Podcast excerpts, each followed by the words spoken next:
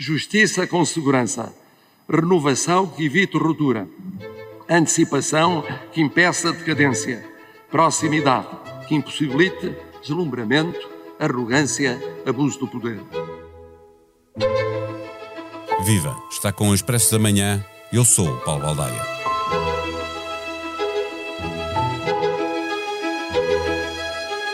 Ouvimos, na abertura deste episódio, Marcelo Rebelo de Souza no dia em que foi impulsado para o segundo mandato, quando ninguém sonhava com uma maioria absoluta, dizer o que esperava do Poder Executivo.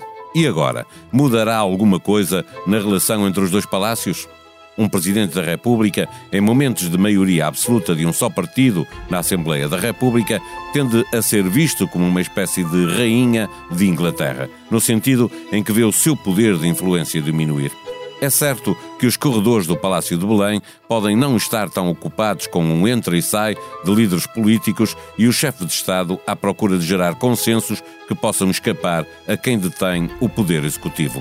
Mas também é verdade que a simples existência de uma maioria absoluta faz o país inteiro virar-se para Belém à espera que o vigilante cumpra a sua missão e funcione como contrafreio.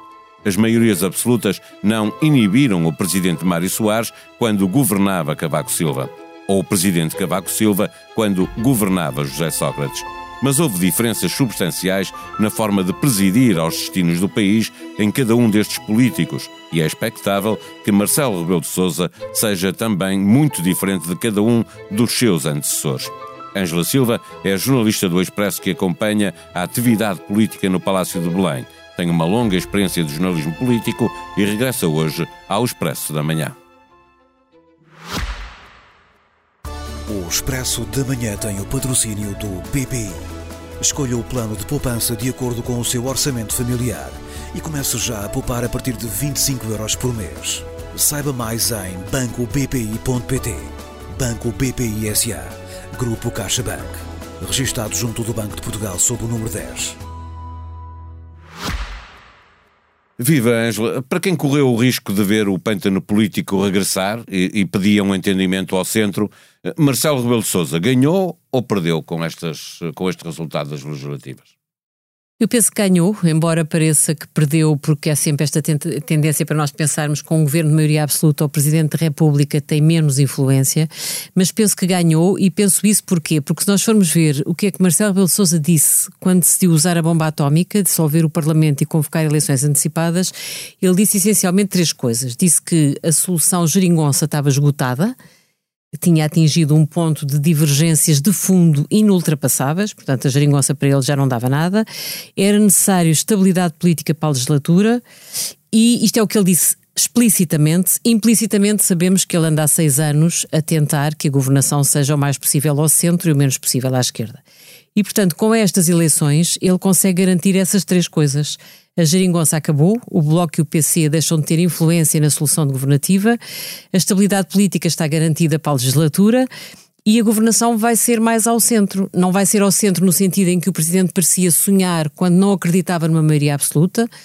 Nós chegámos a escrever isso no Expresso. O Presidente, no fundo, achava que se destas eleições saísse um governo minoritário, era possível o segundo maior partido a, ajudar a aguentar o primeiro e, portanto, haver ali um entendimento informal PS-PSD. Mas que dava menos estabilidade, não é? Mas que dava menos estabilidade. E, portanto, aqui, sendo certo que António Costa, sem o Bloco e o PC, tenderá a governar mais ao centro, porque, no fundo, o líder do PS é um homem de esquerda, mas de uma esquerda bastante moderada.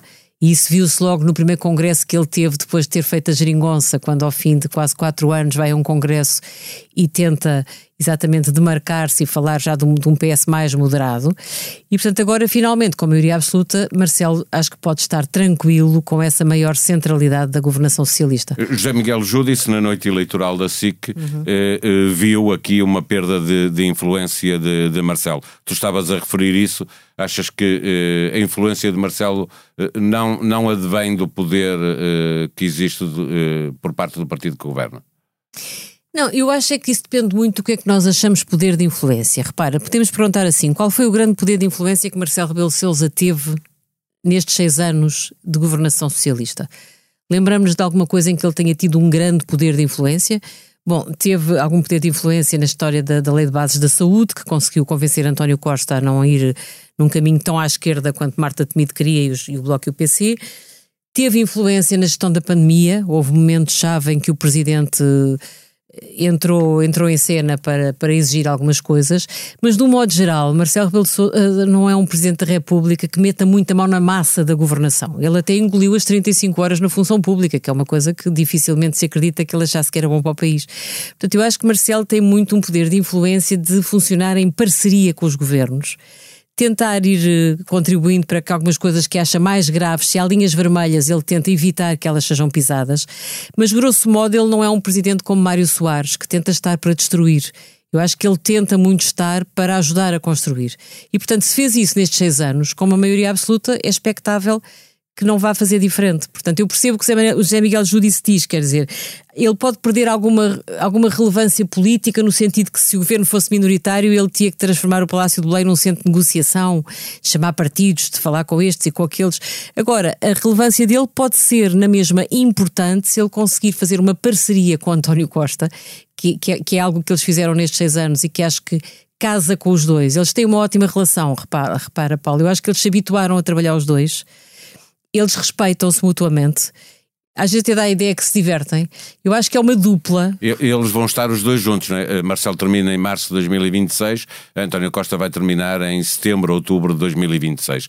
É expectável que mantenham o mesmo nível de, de relação institucional e pessoal que mantiveram até agora? É um desafio, eu acho que é um desafio para ambos e é um desafio que é reforçado por aquilo que António Costa disse ontem quando no discurso de Vitória. Ele diz que se propõe um, reconciliar os portugueses com as maiorias absolutas. Ou seja, uh, o país tem mais memórias de, de, algumas coisas das maiorias absolutas de Cavaco e, e seguramente das de José Sócrates, e António Costa propõe-se reconciliar o país com este formato de governação que ele diz que não pode ser poder absoluto.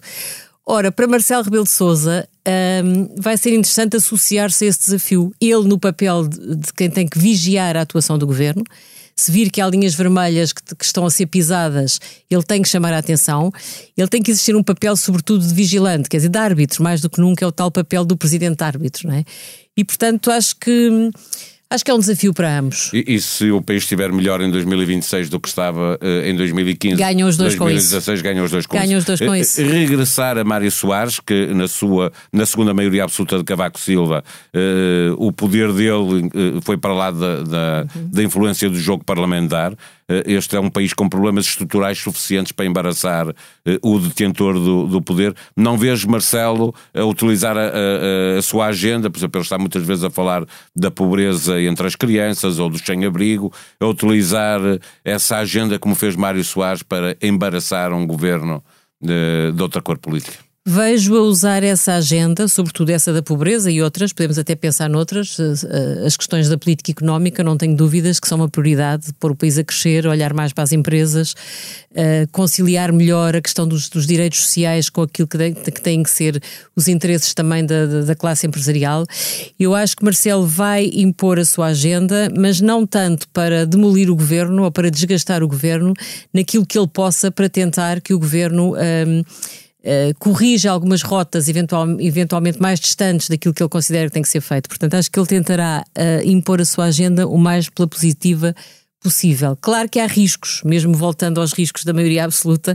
Aliás, António Costa ontem disse uma coisa engraçada, depois de ter usado Marcelo na campanha, dizendo se eu tiver uma maioria absoluta, temos a garantia de que há um Presidente da República estará vigilante. E ele ontem, quando lhe perguntam isso, ele diz: Não, quem vai ser vigilante sou eu próprio enquanto Primeiro-Ministro. Eu acho que ele é, aí também está. O primeiro garante de que não ponha o pé. O, o o pé em ramo verde, não foi esta a expressão, mas Exatamente. foi eh, parecida com isso. É, o primeiro garante serei eu, mas eu acho que ali provavelmente estava a falar para dentro do PS. É um bocadinho No Jobs for the Boys numa versão mais, numa, numa versão mais, mais sofisticada. Esse, tem esse problema, essa tentação. É. Eh, eh, descontando uh, Ramalhianos que não tinha família política de, de origem, embora tivesse tentado criar eh, uma a partir de, de, Belém. Mário Soares deu posse ao governo de António Guterres, Jorge Sampaio deu posse ao executivo de José Sócrates, Cavaco Silva deu posse ao governo de Passos Coelho. Marcelo Rebelo de Sousa é o primeiro presidente a não dar posse a um governo da sua família política. Esta constatação tem algum peso político para Marcelo ou pessoal?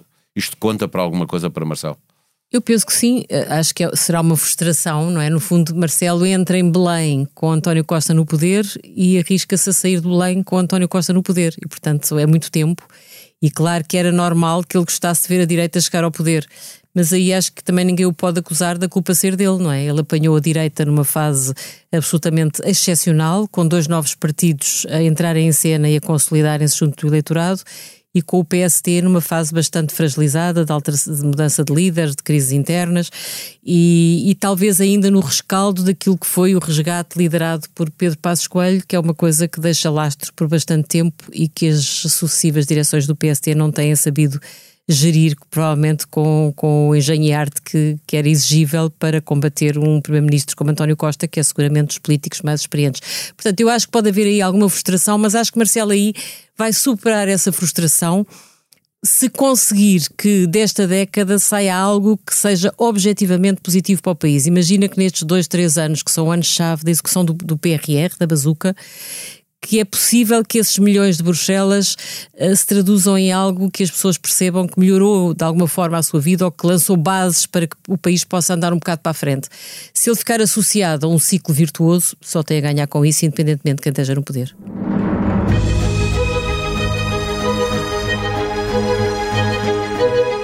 Por cá, o Presidente da República houve esta terça e quarta-feira os partidos políticos com assento parlamentar para depois indigitar António Costa como Primeiro-Ministro. No Reino Unido, a vida política do chefe de governo complica a cada dia que passa. A propósito das festas em Downing Street, os principais ataques têm surgido do lado do seu partido. A ex-primeira-ministra conservadora, Theresa May, foi demolidora na pergunta que fez ao seu sucessor. O primeiro-ministro achou que as regras eram erradas ou então que não se aplicavam a si. Qual foi? Boris Johnson continua a recusar a ideia de se demitir. Terminou ontem o mercado de transferências de inverno. Saiba na tribuna em expresso.pt quem mudou de clube em Portugal. A sonoplastia deste episódio é a responsabilidade de João Luís Amorim. Tenham um bom dia, nós vamos voltar amanhã. Até lá.